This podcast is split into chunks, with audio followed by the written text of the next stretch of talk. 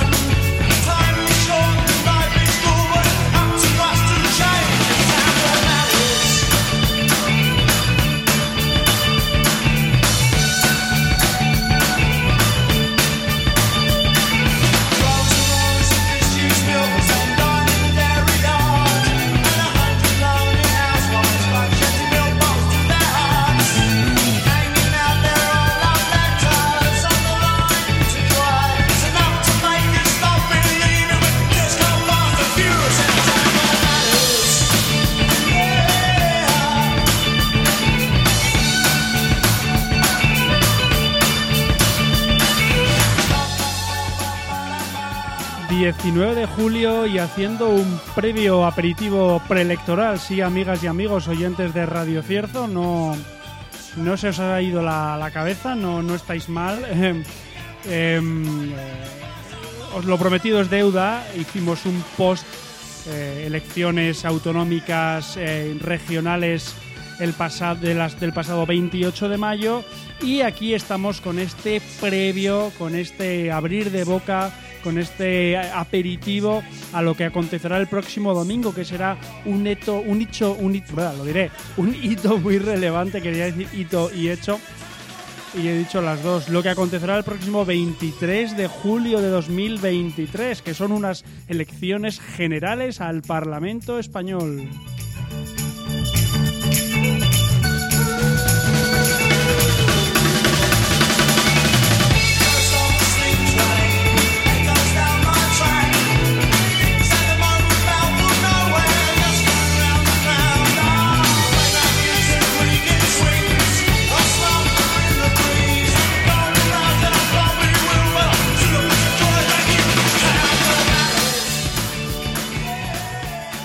¿Quién nos iba a decir, querido amigo Víctor, que íbamos a estar un 19 de julio miércoles haciendo un previo a, unos comicios generales a, a las Cortes Nacionales, ¿verdad?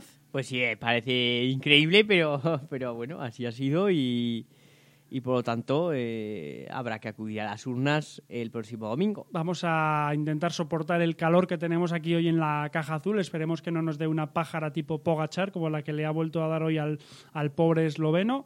Eh, eso será harina de otro costal para otro programa, pero eso, fecha típica el 23 de julio, en la que tenemos elecciones generales, elecciones anticipadas a la fecha estipulada que tocaba ordinariamente por el presidente Pedro Sánchez. Y en Radio Cierzo queremos analizar cómo llegan los diferentes partidos y coaliciones a los comicios y qué posibilidades dan las encuestas, la multitud de encuestas, tendremos que decir, incluso con tracking diarios que nos desayunamos todos los días para cada uno de ellos. Em, si te parece, Víctor, pues comenzamos con el partido mayoritario que sustenta el gobierno, que es el Partido Socialista Obrero Español, tras la derrota en las municipales, una legislatura convulsísima marcada por COVID, inflación, eh, etcétera, etcétera. Eh, argumentos que ya se han repetido durante la campaña anterior de las eh, municipales y autonómicas. El avance de esta campaña centrada en las generales da avisos de cierta mejoría en las encuestas para un Pedro Sánchez que aún así se sigue situando eh, a tenor de todas las encuestas eh, por detrás en intención de voto directa del partido liderado por Alberto Núñez Feijóo. Eh, puede parecer insuficiente para alcanzar de nuevo el gobierno, puede parecer insuficiente para alcanzar siquiera ganar las elecciones en número de votos y escaños. La gran esperanza del Partido Socialista parece pasar por una movilización masiva del electorado eh, sé que se marchó la abstención en mayo y que parece, pues por ejemplo, a tenor de también de los datos del voto por correo, que, que está activo. ¿Cómo lo ves, Víctor? Bueno, eh, yo creo que las encuestas le son adversas al Partido Socialista y, como dices, la clave es que consiga movilizar a su electorado, ¿no? Es algo que nos sucedió en las elecciones municipales, en la cual eh, una abstención mayoritaria por parte del electorado de izquierdas y, por lo tanto, es clave que consiga activar ese electorado ¿no? en lo que resta de campaña electoral y también, y muy importante, que sumar la formación liderada por Yolanda Díaz sea la tercera fuerza y no Vox. Eh, mm, como, a pesar de que ya lo comentamos en el programa anterior en el que analizamos las elecciones regionales y municipales, eh, mm, eh, a bote pronto, aquel 29 de mayo, aquel lunes, ¿cómo, te, cómo digeriste esa, ese adelanto electoral de las generales? ¿Te parecía que podría beneficiar o perjudicar más Perjudicar. al propio, eso es- al decir, propio al Partido Socialista, porque yo creo que el electorado eh, de los bloques de derechas es un electorado fijo, es un electorado muy fiel, y el electorado más voluble es el electorado de izquierdas. Por eso cuando aumenta la participación tradicionalmente suele beneficiar a la izquierda y perjudicar a la derecha. incluso cuando se repetía el argumentario del miedo a la ultraderecha, ¿no? Que, no sé, eh, no ha funcionado. O sea, el elefante está ahí, el elefante está en la habitación y, y de hecho, eh, algo que es noticioso desde el pasado programa que, que realizamos es que ya tenemos gobiernos regionales constituidos con Vox dentro de, de los consejos eh, de gobierno territoriales en, en Extremadura, con una consejería, la de Medio Ambiente para Vox, en la Comunidad Valenciana, e incluso con una vicepresidencia. Es decir, mm, el miedo al que viene la ultraderecha o el, o el, o el- el alarido que viene la ultraderecha, mm, mm, con, creo- to- con toda justicia se podría seguir realizando, ¿no? Con, por todo lo que representa, pero no funciona electoralmente. No, porque yo creo que primero está normalizada, es decir, eh, está normalizada, no es algo que escandalice a Triste- día de hoy. Tristemente ya está normalizado. Y luego porque el electorado de izquierdas a veces es muy sibarita. Entonces, en ese sibaritismo exige muchas más propuestas. eso. Efectivamente. Vayamos con el partido que viene liderando todas las encuestas a estos comicios generales desde hace semanas, desde hace meses. Es el Partido Popular de el candidato que debuta en unos comicios generales, Alberto Núñez Feijó. Llega lanzado tras unos magníficos resultados en las elecciones municipales y autonómicas que tiñó el eh, mapamundi eh, de la piel de toro de azul. Todas las encuestas vaticinan la victoria de Alberto Núñez Feijó en votos y escaños que podría formar gobierno con Vox, bueno, dependiendo de, trabajos eh, eh, demográficos que podamos ver en diferentes medios de comunicación. Unos sí que les dan la horquilla de 176, otros no.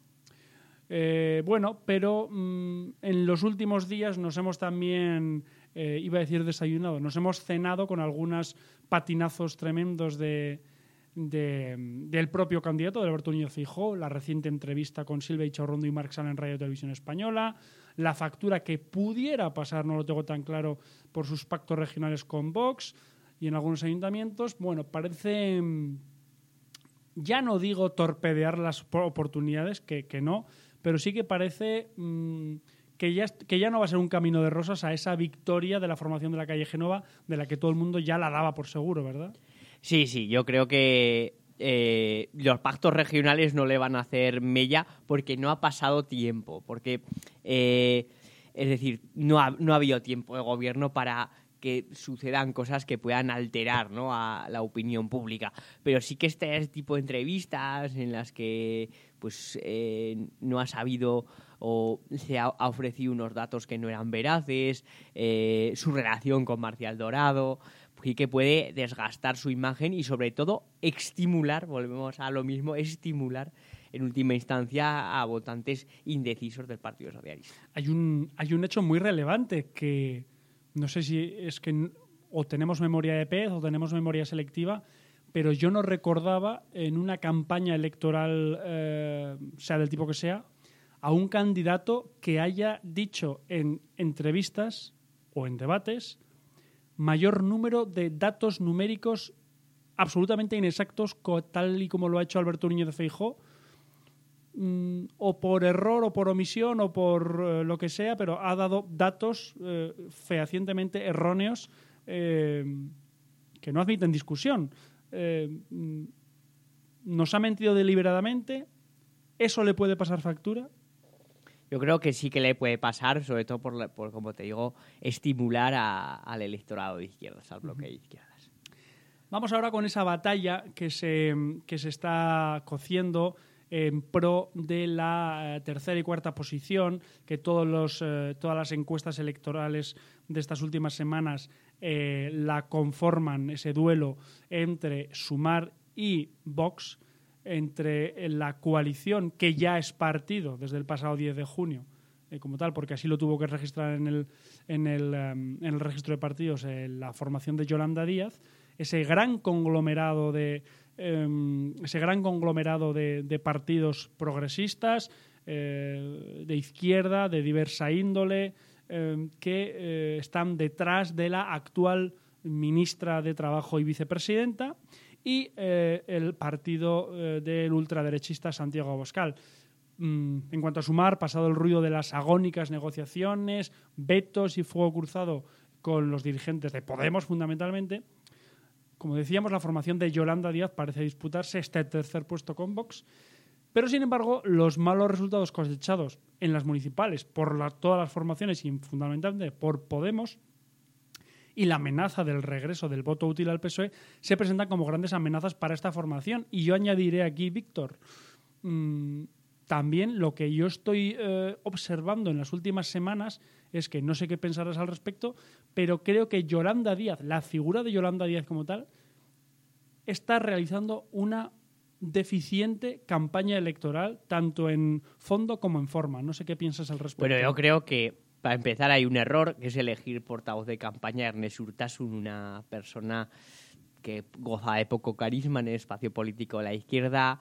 Es una coalición que parece mentada más como una ensalada de siglas que com- como un engranaje eh, desarrollado en el tiempo y con calidad.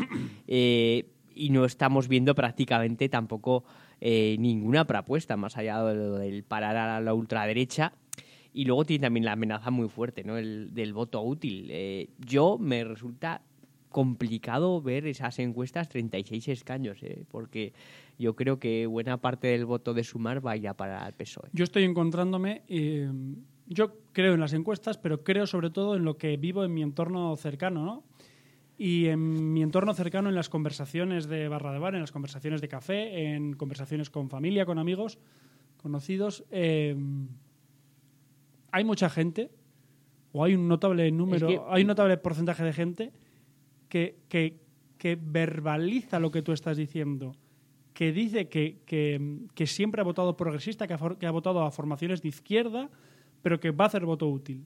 Que ese miedo lo va a traducir en voto al Partido Socialista. Pero es que también eh, yo creo que eh, un partido como es Sumar tiene que diferenciarse del PSOE. Y entonces es la misma pregunta que me hice una vez a micrófono cerrado. ¿En qué se diferenciaba más Madrid en las elecciones que acabó ganando Ayuso en 2021 del PSOE? E? ¿En qué se diferencia Sumar del PSOE? ¿Qué Pro- ofrece programa- diferente? Programáticamente, quieres decir. ¿Qué, sí, ¿qué ofrece diferente al PSOE? Eso, Mm. eh, eh, eso es una pregunta que hay que hacer. Entonces, si no ofreces prácticamente nada diferente al PSOE, E, lógicamente la gente se va a plantear votar al PSOE E como voto útil. Sinceramente, porque además, eh, me duele decirlo, porque hay un hay unos mimbres eh, en cuanto a en cuanto a los en cuanto a algunos de los partidos que la conforman, en cuanto a algunos valores políticos, en cuanto a personas, me refiero que, que están dentro de ello, que, que tienen gran calado, que tienen gran proyección también, ¿no? Pero yo cuando hablo de que están haciendo una campaña para mí horrible, es que lo que se está transmitiendo a la población es que parece que sumar es una solución de emergencia para aglutinar voto. Eh, y eso no cala. eh, eso no transmite una ilusión de un, de un, O cuando se un hablaba de puestos de salida. eh, eh, perdone, es que claro, es- no estamos hablando de programas. Para que lo entiendan las personas que nos escuchan, los puestos de salida es un puesto que se supone que es casi un escaño seguro. Un puesto de salida es estar entre los tres primeros en la lista por Madrid o Barcelona o ser cabeza de lista en Valencia o Málaga o Sevilla. Efectivamente. Entonces, eh, decir, hablar de ese tipo de noción de puestos de salida, de cuántos puestos de salida va a tener cada formación, claro, estás transmitiendo que parece que te interesa más el escaño que el programa, que es justo lo que criticaba el 15M, que es lo que inspiró a Podemos y, y a este tipo de fuerzas ¿no? que han tenido luego un Yo- auge yo, muy sinceram- fuerte. yo sinceramente, y, y no sé de estrategia política, ¿no? Pero creo que había una baza mucho más sencilla. Va- vale, que, vale que los partidos que conforman el, el universo de Sumar, pues muchos de ellos sean un outsider y, y se muevan mejor en, la, en el margen de lo, de lo alternativo o se muevan en el margen de, de lo de, de- de asaltantes de poder, entiendas el- la palabra, ¿no? Pero creo que qué mejor que hacer balance de lo que ha representado Podemos y es más la figura de Yolanda Díaz como acción de gobierno para ponerlo en valor y que sea su principal arma eh, electoral. No, Y luego eh, vuelvo a, a lo que opinamos en el programa postelectoral, ¿no? Es decir, es que suscite rechazo en la derecha y en los sectores antifeministas, o Pablo Iglesias, no significa que no caiga bien dentro de su espacio político. ¿Tú crees que va a haber un voto de o a la coalición o al partido Sumar? En donde puedan tener alternativas, sí. Es decir, yo creo que País Vasco y Navarra. Y Galicia. ¿Crees que Sumar no saca el escaño en Navarra? No. En Barcelona ninguno en el País Vasco y ninguno en Galicia. Interesante, nos lo guardamos también para este previo y En Valencia, Alicante o Castellón, gracias a Compromís. para No, no al. nos lo a objetivo, eh, Es un vaticinio, apoyo, un vaticinio que eh, em, corroboraremos el próximo domingo 23 de julio a partir de las 8 de la tarde en el programa Eh, abierto. Voy a decir que creo que va a sacar una horquilla entre 10 y 15 escaños. Frente a los 36 que le están dando. Ostras, mucha diferencia. Pero bueno, lo veremos. Como decíamos, y como hay que resaltar, pero ya los fieles oyentes lo sabréis, eh, a través de nuestros canales de las diferentes redes sociales, Facebook, Twitter y también por WhatsApp, informaremos de eh, el link para que podáis pincharnos en directo el próximo, la próxima noche electoral del 23 de julio y escucharnos en directo pues a Víctor, a mí, a Iñaki y alguna otra sorpresita que tenemos por ahí como voces que comentaremos en directo el devenir de la noche electoral. Vox, amigo, ¿qué me dices de Vox? Bueno, pues yo creo que Vox eh, ha tocado techo en su ascenso. O sea, no va a ser nunca partido de gobierno, pero eh, también eh, se ha mostrado que es un partido que no es voluble. O sea, hay un hueco, un espacio a la derecha del PP que está ahí y, yo creo que va a ser la tercera fuerza.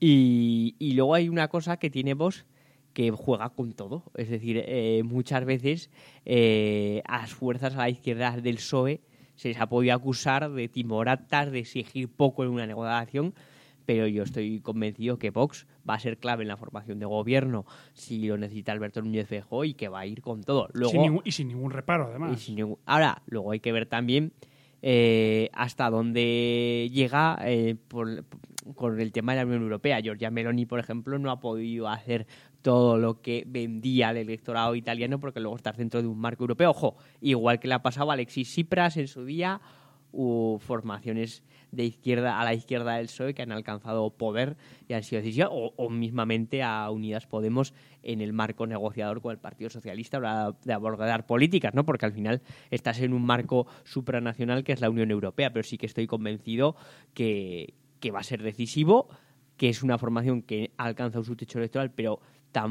que tiene un suelo relativamente alto y un, y un electorado fiel y que por lo tanto va a ser decisiva.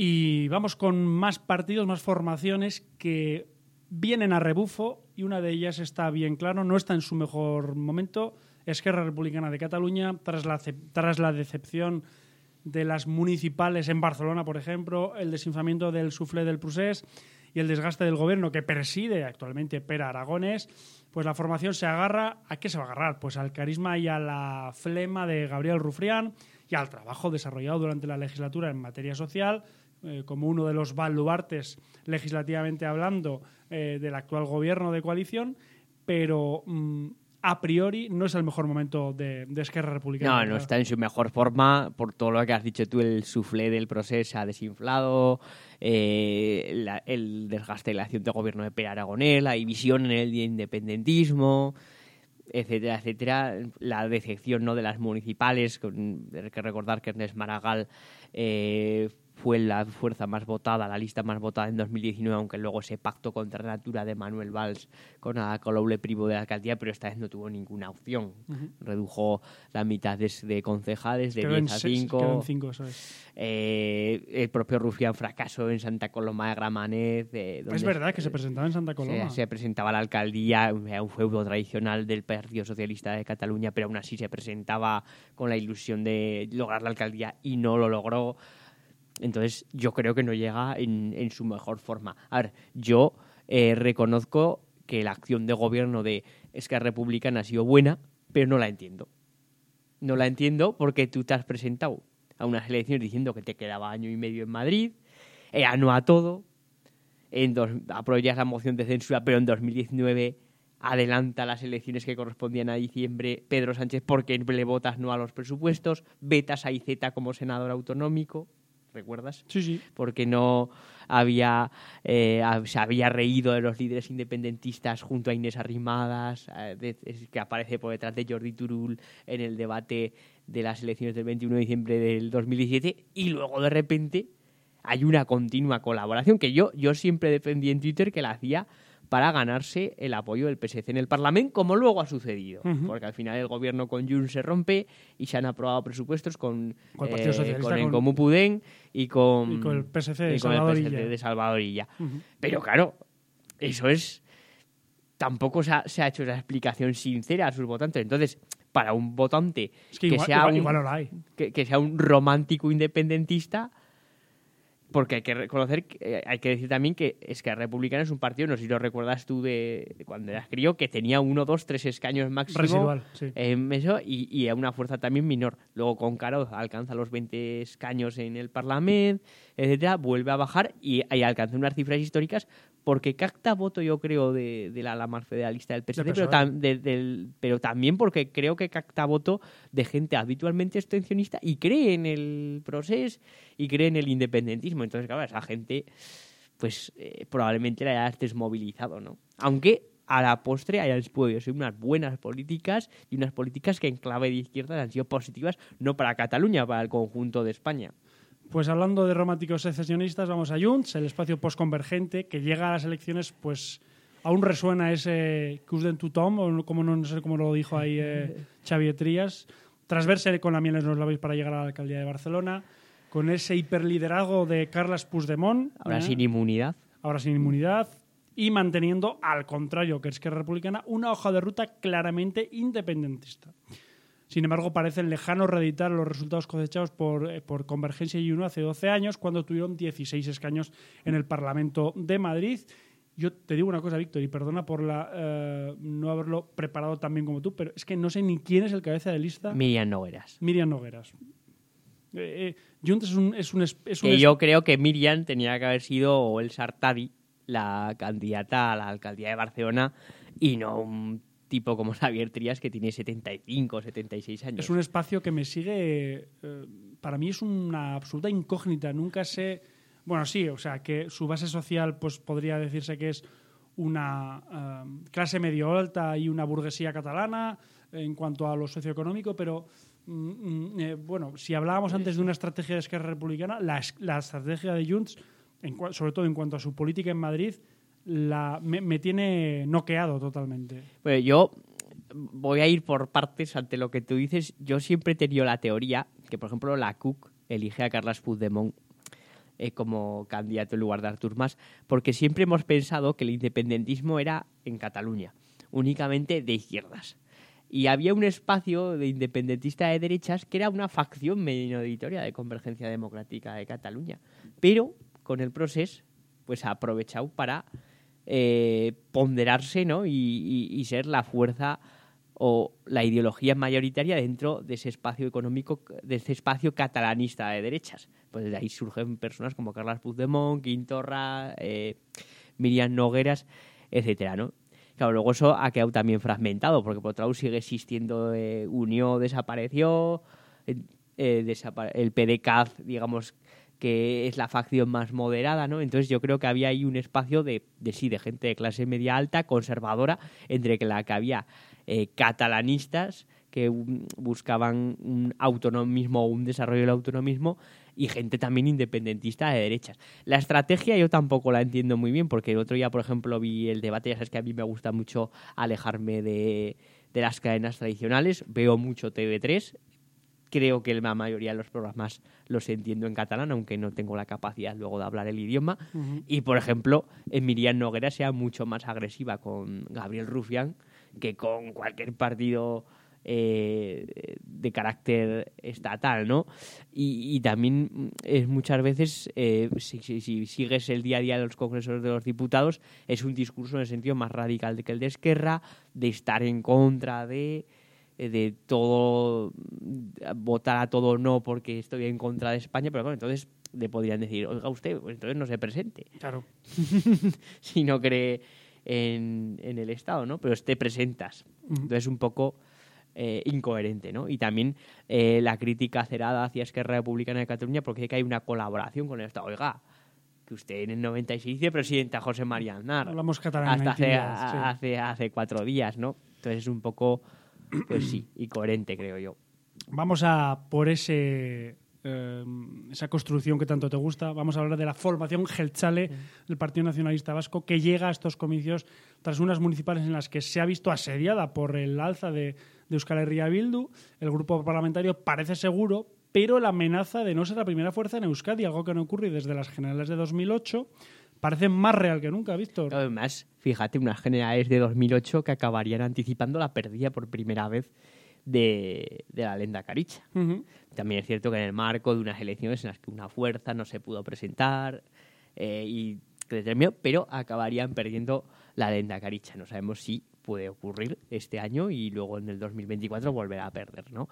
Eh, yo creo que, que el grupo parlamentario seguro es un, es un partido que goza de una masa social muy fiel, muy potente, pero sí que se ha visto también cierto nerviosismo, ¿no? Eh, por parte de Aitor Esteban, de Antonio Urtuzar, del Lendakari Iñigo Urkullu, porque eh, Bildu ha tenido un crecimiento muy fuerte. Yo creo que está captando mucho voto joven. Yo creo que está captando Bildu también voto de, de gente que habitualmente votaba al PNV pues porque rechazaba ¿no? la asociación con la violencia de esta formación, pero que la ve una formación que forma parte del juego institucional, cosa que igual no, no había percibido eso antes, entonces está más igualado que nunca el espacio a ver Si hablamos de protagonismo, pues podríamos decir que Óscar Matute está siendo una de las grandes estrellas de la campaña, muy protagonista eh, por, el, por la intervención dialéctica en el debate de portavoces a siete de la pasada semana en, televisión española.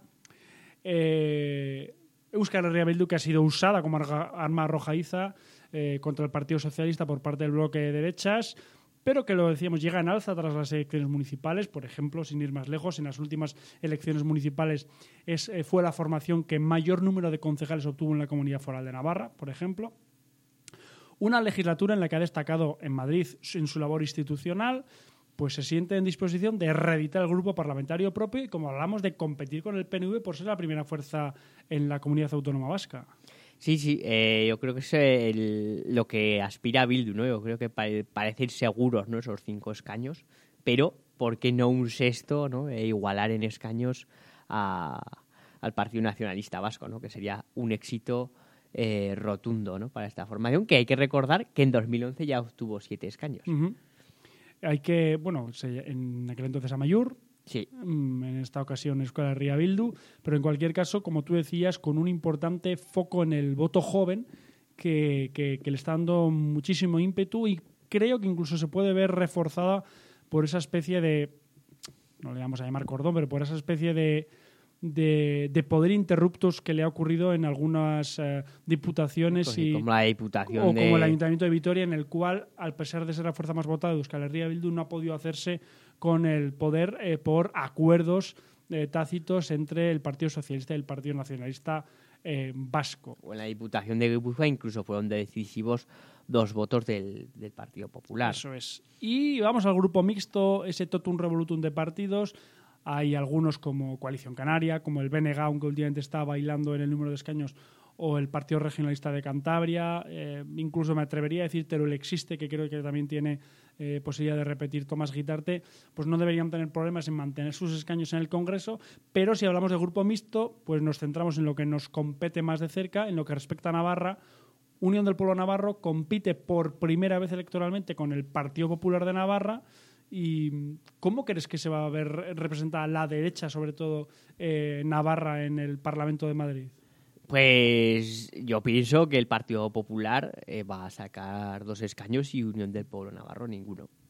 Ostras, es que has hecho, o sea, te has tirado dos, con todo el respeto, pero te has tirado dos triples buenos, ¿eh? Porque los 10, 15 escaños de sumar y los dos del Partido Popular de Navarra y cero de, además con una figura relevante como la cabeza de lista que Eh, muy vista, ¿eh? También. Sí, muy- Alberto Catalán, sí, sí, pero es una figura de, de pozo institucional. Sí, pero yo creo que en unas elecciones tan polarizadas el electorado de, de derechas de Navarra va, va a ejercer el voto útil y yo creo que va a sacar dos escaños. Bueno, si quieres nos jugamos dos cafés para estos dos triples eh, y los podremos comentar. ¿Hacia qué hora podremos saber más o menos resultados? Diez y media de la noche. Diez y media de la noche. Bueno, pues mm, esto ha sido un aperitivo, amigas y amigos, que os lo debíamos como, como eh, previo a, a lo que nos acontece el próximo fin de semana, el próximo 23 de julio. Eh, aquí quedan los do- dos vaticinios de Víctor, pero sobre todo lo que queda es el trabajo de análisis y de guion que viene realizando para ofreceros una información honesta y iba a decir neutral, una información honesta y veraz de todo lo que acontece y como La neutralidad no existe. Efectivamente. Un concepto Solo el que yo no creo, al menos. Pero, se- pero se te ha olvidado el anuncio que estaremos. Sí, que lo he dicho, si no has Pero, escuchado, pero no lo has dicho, a- lo has dicho entre medias, no. Hay que Pues el programa en los- invitándoles. en los estertores de este programa anunciamos, Víctor, anunciamos oyentes de Radio Cierzo que volveremos a estar en directo una vez más el, eh, el sábado iba a decir, el domingo 23 de julio a partir de las 8 de la tarde en vuestros canales de Radio Cierzo para que paséis y disfrutéis la noche, la calurosa noche electoral que se prevé con nosotros. Eh, lo dicho, Víctor, un placer estar de nuevo contigo. El placer es mío, ya lo sabes. eh, Y bueno, solo te digo que como traigas un bizcocho igual de bueno que el que nos trajiste la pasada noche electoral. no pues, lo sé, no lo sé porque tengo boda el día anterior y Uh, no, no va a nada. estar, no, yo creo que me voy a levantar tarde y Una- voy a votar tarde ya. Una, y- una horchatita y un gazpacho que es algo más fresco, ¿vale? Nos escuchamos el próximo domingo, amigos. Un abrazo, Víctor. Venga, un abrazo. If everybody had an ocean across the USA, then everybody'd be surfing like California. You'd see them wearing their baggies, Warachi sandals too, a bushy, bushy blonde hair,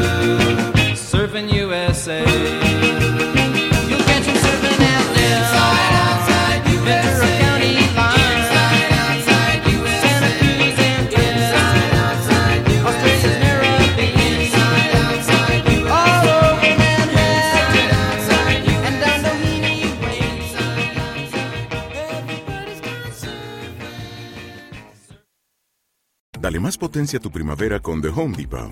Obtén una potencia similar a la de la gasolina para podar, recortar y soplar con el sistema OnePlus de 18 voltios de Ryobi desde solo 89 dólares. Potencia para podar un tercio de un acre con una carga.